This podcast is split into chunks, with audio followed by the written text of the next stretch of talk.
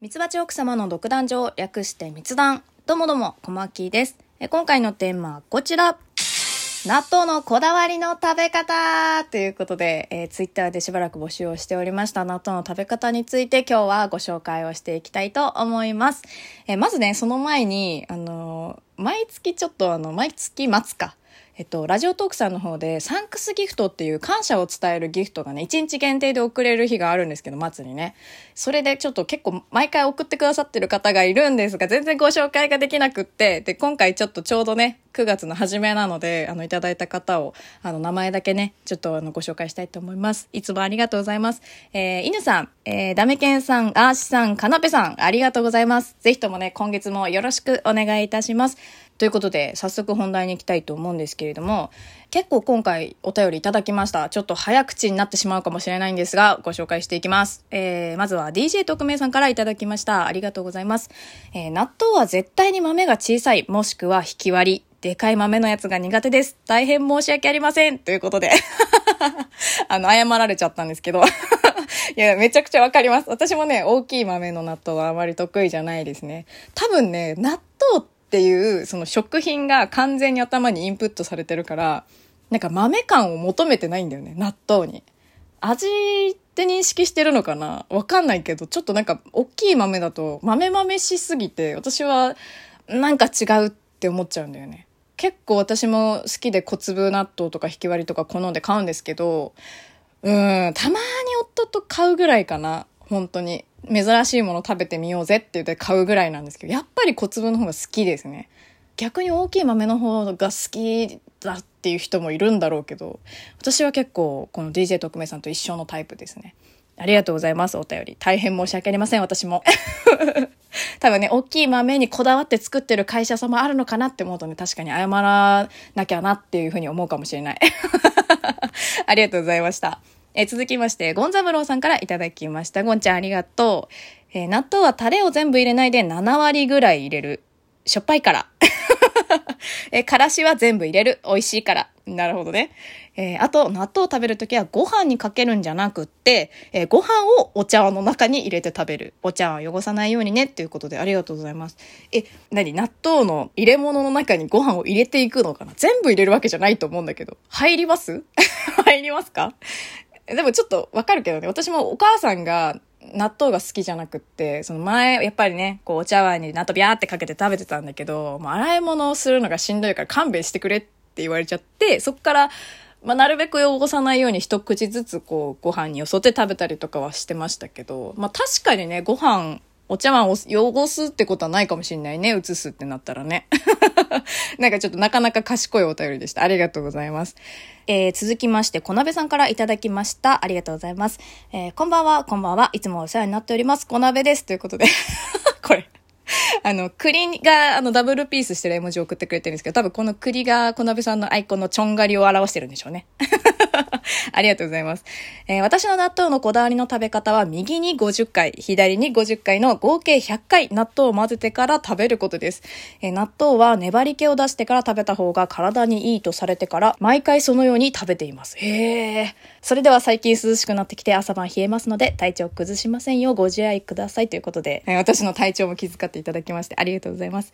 え納豆ね、私もやったことはありますけどね、その50回ずつっていうのは。なんかでも私は体にいいからっていうよりかは、その方が美味しいからっていうふうに言われた気がするんだけど、え、でもね、私はだからその結果、いや、どっちにしたってうめえだろって思ってやらなくなっちゃったのね。納豆、そうだね。あんまり混ぜないな、私、そう考えると。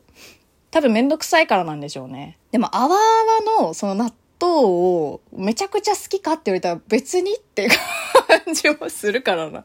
多分やらないんでしょうけど、でも健康にいいんならやろうかなっていう気にはなりますね。うん。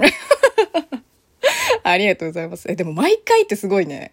なんか鍛えられそうだもんね。毎日食べてたらね。二の腕が。ありがとうございます。え続きまして、まなこさんからいただきました。ありがとうございます。えー、と、シンプルですよ。キムチに混ぜる。そんだけということで 勢いが、勢いがありますけれども、ありがとうございます。キムチね。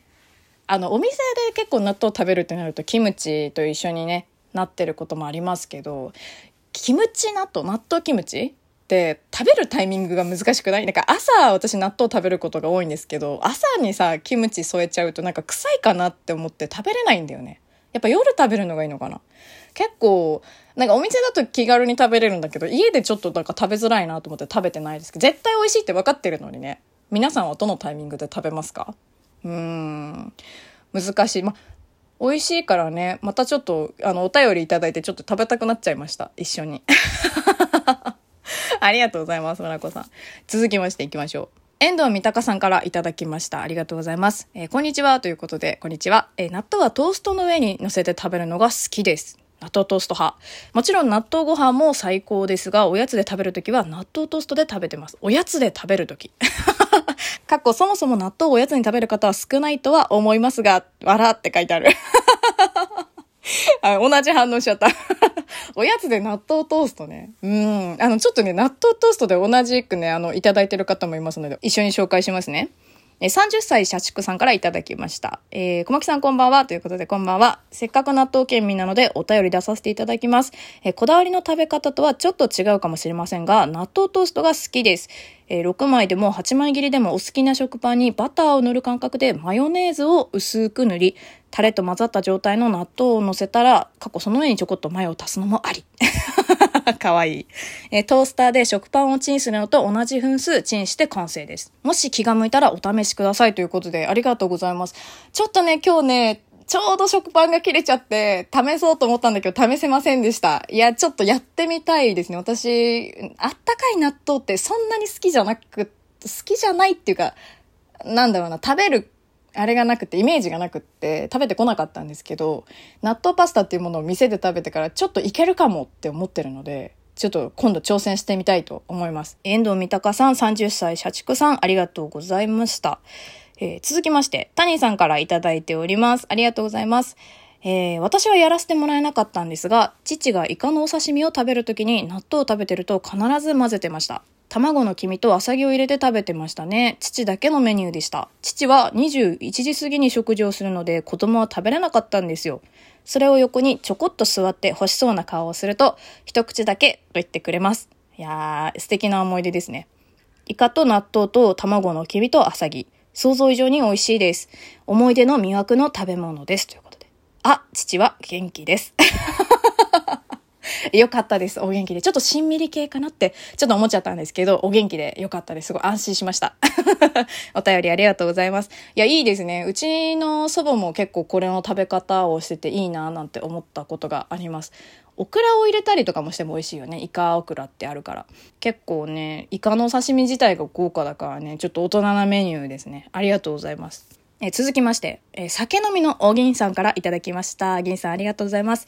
え小牧さんこんにちは。ということで、こんにちは。こだわりの納豆の食べ方ということですが、今日は昔実家で食べていた納豆の食べ方について紹介させてください。えー、まず納豆は引き割り。そこに木綿の豆腐を崩して一緒に混ぜます。そしてカリカリ梅のみじん切り、大葉と加え、麺つゆを一たらし。よく混ぜたら刻みのりを振りかけて完成です。豆腐のおかげでボリュームもあり、梅の風味も相まって食が進む一品です。また、これにちりめんじゃこを入れたバージョンも絶品でした。絶対に美味しい。よかったらぜひお試しくださいということで、ありがとうございます。今日ね、あったので用意しました。ここにあるんですけど、食べました私。さっき収録する前に。あの、まだ残ってるんですけど、いや、本当にめちゃくちゃ美味しいです。これね、多分カリカリ梅とかがいいのかな、こう、ポイントなのかもしれないです。たまたまね、あったんで、やらせていただいたんですけど、わざわざこのために木綿豆腐を買いました、小牧。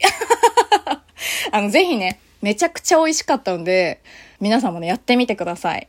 はい。ということでね、あのー、お便りの中というか、ライブでまたちょっとこの話をさせていただいたんですけれども、その時にね、納豆オムレツはじゃあ OK ですか？みたいな話もあったので、ちょっとまたね、ツイッターの方で募集をかけてみたいと思います。えー、お便りをくださった方々、ありがとうございました。えたくさんね、あの、送っていただいたので、ご紹介しきれるかちょっと不安だったんですけども、なんとか紹介できましたね。ちょっと早口になってしまいました。ありがとうございます。えー、ではでは、次回もラジオトークにてお会いしましょう。小牧でした。またね